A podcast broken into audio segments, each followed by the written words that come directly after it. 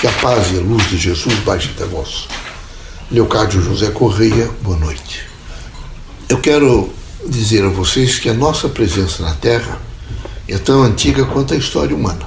Quando começam a surgir grupos, imediatamente espíritos diferenciados sempre vieram à Terra e continuam vindo à Terra. Não é só nas sessões espíritas, nos centros espíritas, não. Em laboratórios, em universidades, em escolas, em família. Nós somos como se fôssemos guardiões naquilo que for possível em, em torno de proteção do ser humano.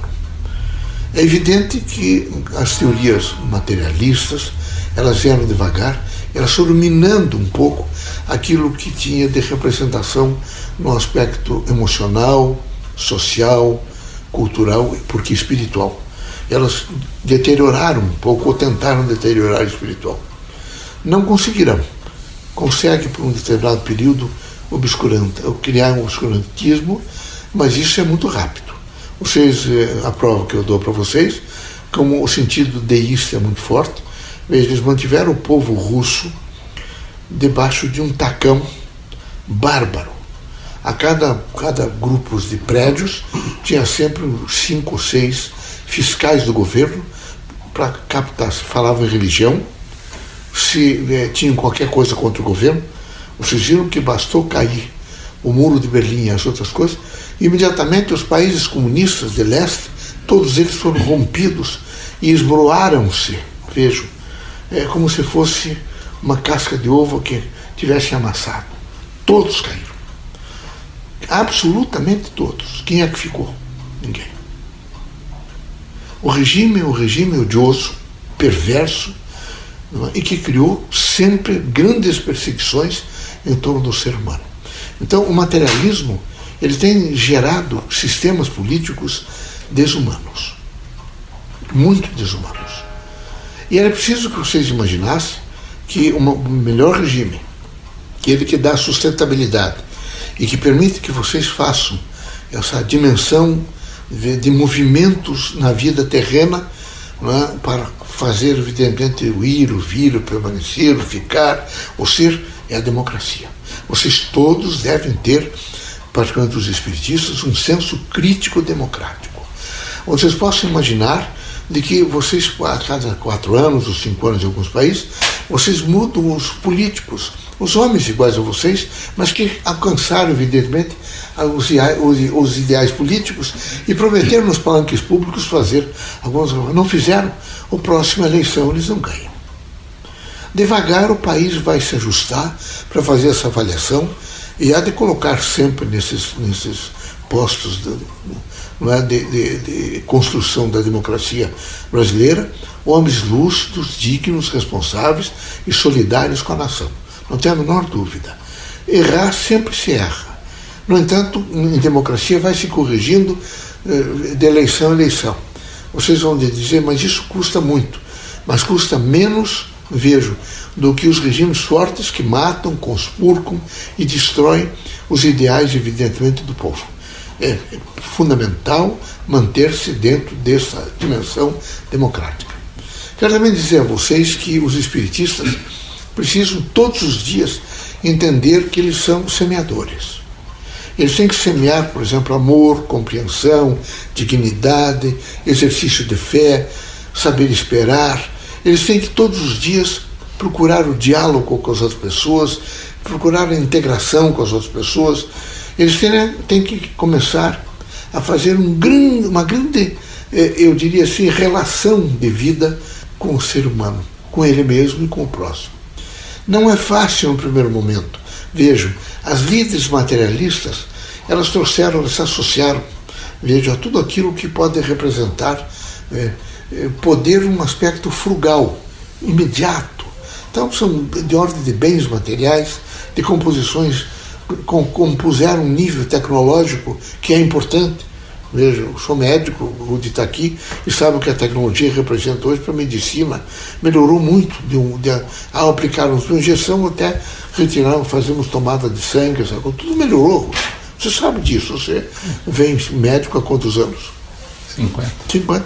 Você veja a alteração de década a década, o que foi em nível tecnológico. Mas em contrapartida também criou os neons, todo neon nas cidades, uma composição mentirosa, onde as pessoas todas lá, o Instituto do Crédito se refaz, as pessoas empobrecem muito rapidamente, há um enfraquecimento de uma ordem moral, porque eh, eh, vocês, vocês todos começam a dar muito valor para uma ordem material e pouco valor para uma ordem espiritual. Então, com isso, as amizades começam a ficar deterioradas, a família perde, evidentemente, o sentido de construção? O aspecto do amor, que é a grande significação da sustentabilidade da vida na Terra, ela não, desaparecer, não vai desaparecer nunca, mas ela começa a ficar instável, muito instável. Os casamentos já não são tão fortes e saudáveis. É, se não der certo, eu vou me divorciar, vou fazer isso. É um aspecto extremamente, eh, eu diria assim, deteriorante para o espírito reencarnado, no aspecto tudo, todos os sentidos. É evidente que isto é preciso mudar. A doutrina dos espíritos tem uma proposta legítima, que é uma proposta onde a dimensão maior é o conhecer e é procurar a verdade continuamente, demonstrando sempre que o autor, o ator, o portador e o construtor na Terra é o espírito, que não é diferente. O espírito é que é o grande agente de transformações na Terra. Nós queremos que seja reconhecido isso. O processo da materialidade é temporário, precário, mas a dimensão do espírito é perene. E era preciso que os espiritistas todos estivessem muito firmemente eh, plantados nessa dimensão, vejo, de uma imortalidade, vejo, e de uma eternidade. Mas para que isto possa ocorrer, é necessário que vocês não se deixem tomar, vejo, por atitudes materialistas. Não é possível ser é, espiritista e defender regimes, evidentemente, totalitários ou regimes absolutamente materialistas, onde a grande proposta, vocês sabem que o mundo está praticamente em torno, não mais, é, não imagino, por exemplo, que China que é diferente dos Estados Unidos, mas não é nenhuma. O grande, a grande dimensão hoje ficou lucro também, em todos os sentidos. O que eles não querem é perder de maneira nenhuma o controle sobre pessoas, até porque eles precisam de pessoas para trabalhar em estatais do governo. Mas a grande proposta é o lucro, é a dimensão do lucro. É o país enriquecer, montar processos atômicos e compor. Assim então lá uma parte dos árabes e todos os outros. Então ainda é a tutela do regime capitalista. A tutela de tirar, evidentemente, e de fazer o enriquecimento de grupos de pessoas, não é? por exemplo, em Moscou tinha faixas especiais para poder passar com os automóveis especiais. As dachas eh, tinham torneiras de ouro, mas o povo passando fome, miseravelmente com fome. Isso representa efetivamente um, um mesclado assim, de capitalismo, de materialismo, né, de reações contra uns contra os outros, mas num, debaixo de um domínio absoluto onde todos tinham que aceitar a proposta do partido. É evidente que isso é horrível. Horrível até porque a doutrina espírita sempre mostrará para vocês que é preciso viver num nível de diversidade e que é a diversidade que vai permitir, veja, a construção de um mundo melhor. Devem existir os partidos, desde que existam, mesmo os partidos de esquerda e os partidos, evidentemente, que defendem materialismo. Eles todos trarão ajuda se houver realmente um grande respeito à pessoa humana. Você entende? Entende o que eu estou dizendo? Quer dizer, há um equilíbrio de forças. Nesse equilíbrio de forças, todo mundo está ganhando.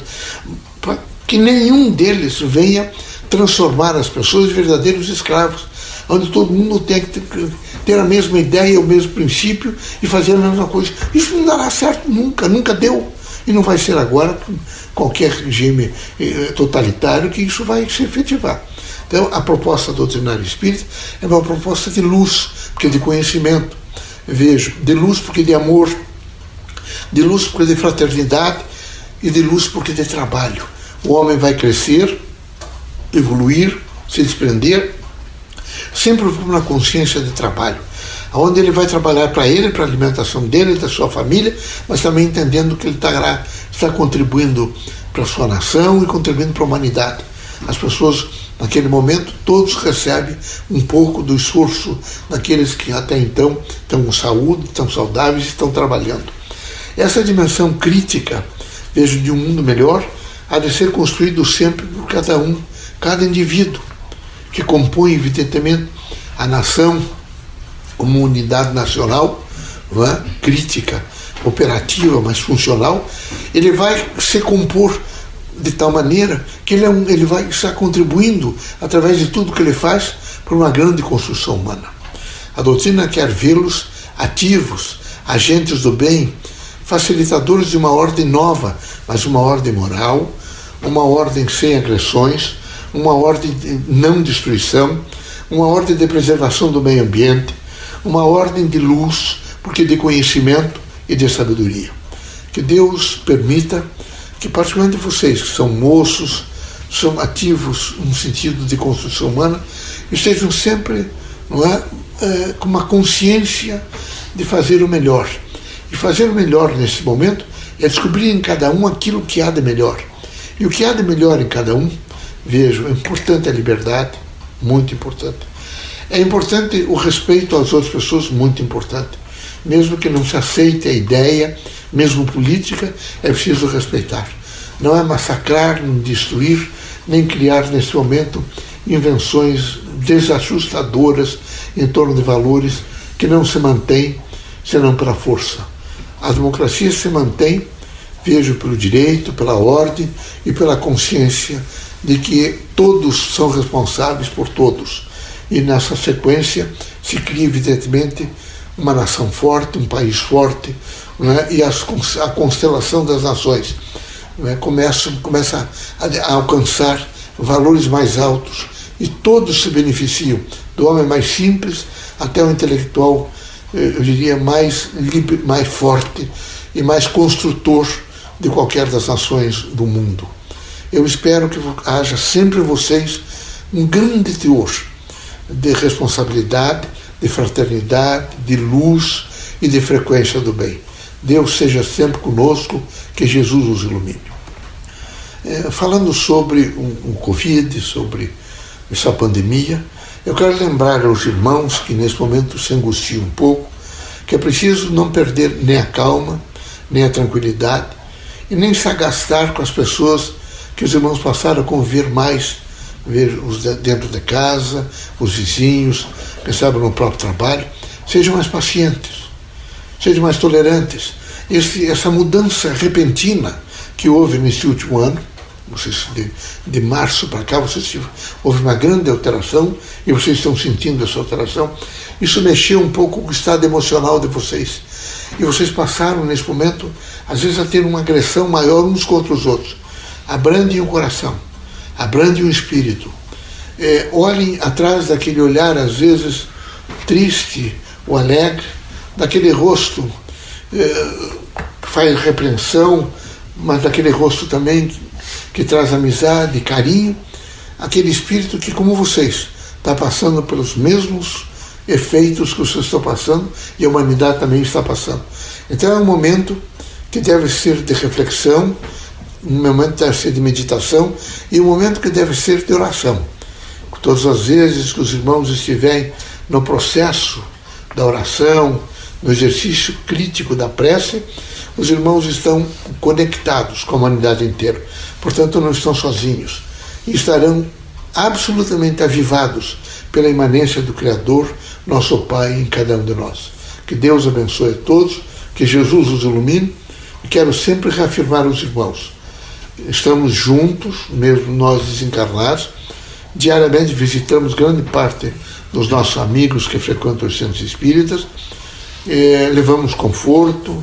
Basta que os irmãos, nos momentos às vezes difíceis, e de, que fizeram a desconexão da, do equilíbrio do universo, eh, sentem, vão para o local tranquilo e façam uma prece. E nos chame.